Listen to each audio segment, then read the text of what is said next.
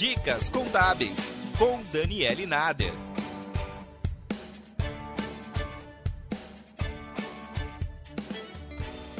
Se você pretende se aposentar em 2022, deve ficar atento às mudanças. Desde que a reforma da Previdência passou a valer, em 2019, as regras de transição mudam todos os anos. E essas regras valem para quem já estava contribuindo com o INSS antes da reforma, mas ainda não podia dar entrada na aposentadoria porque não tinha cumprido os requisitos exigidos. Ou seja, é um meio termo para quem já trabalhava. A primeira mudança na aposentadoria é na regra de transição por idade. Nessa regra, a idade mínima continua sendo de 65 anos para os homens e de 60 anos para as mulheres. Mas desde 2020, a idade mínima da aposentadoria aposentadoria da mulher é acrescida de seis meses a cada ano até chegar a 62 anos em 2023. Para se ter ideia, na promulgação da reforma da Previdência em 2019, a idade mínima estava em 60 anos passou para 60 anos e meio em janeiro de 2020, 61 anos em janeiro de 2021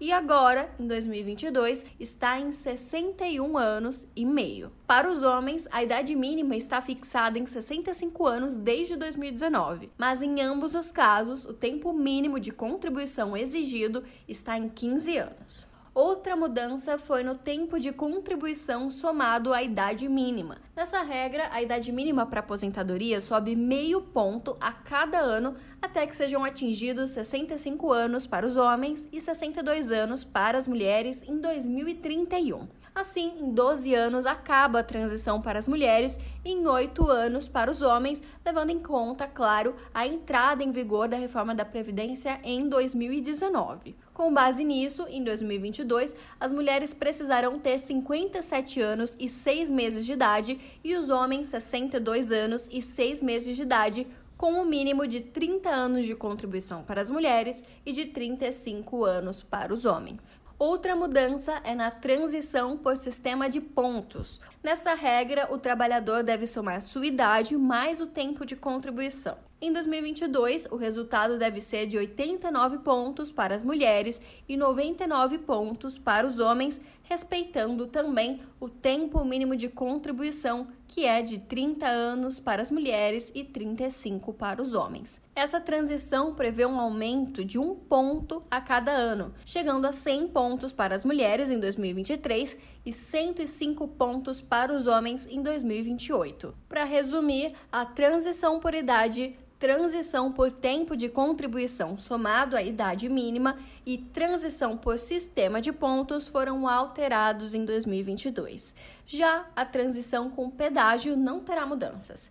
Nessa regra por pedágio, quem estava há no máximo dois anos de cumprir o tempo mínimo de contribuição na data da aprovação da reforma poderá se aposentar sem a idade mínima, mas deve pagar um pedágio de 50% do tempo que falta. Ou seja, quem estiver a um ano da aposentadoria deverá trabalhar mais seis meses, totalizando um ano e meio. Nesse caso, nada muda porque o segurado continuará tendo que cumprir os 50% de pedágio. Mas nessa regra incide o fator previdenciário, que é uma fórmula matemática que envolve três fatores: idade no momento da aposentadoria, tempo de contribuição e a expectativa de sobrevida calculada pelo IBGE no ano em que a aposentadoria foi requerida. Por fim, vale lembrar que o assegurado pode optar pela forma de transição que considerar mais vantajosa. E esse foi mais um episódio do Dicas Contábeis. Até mais!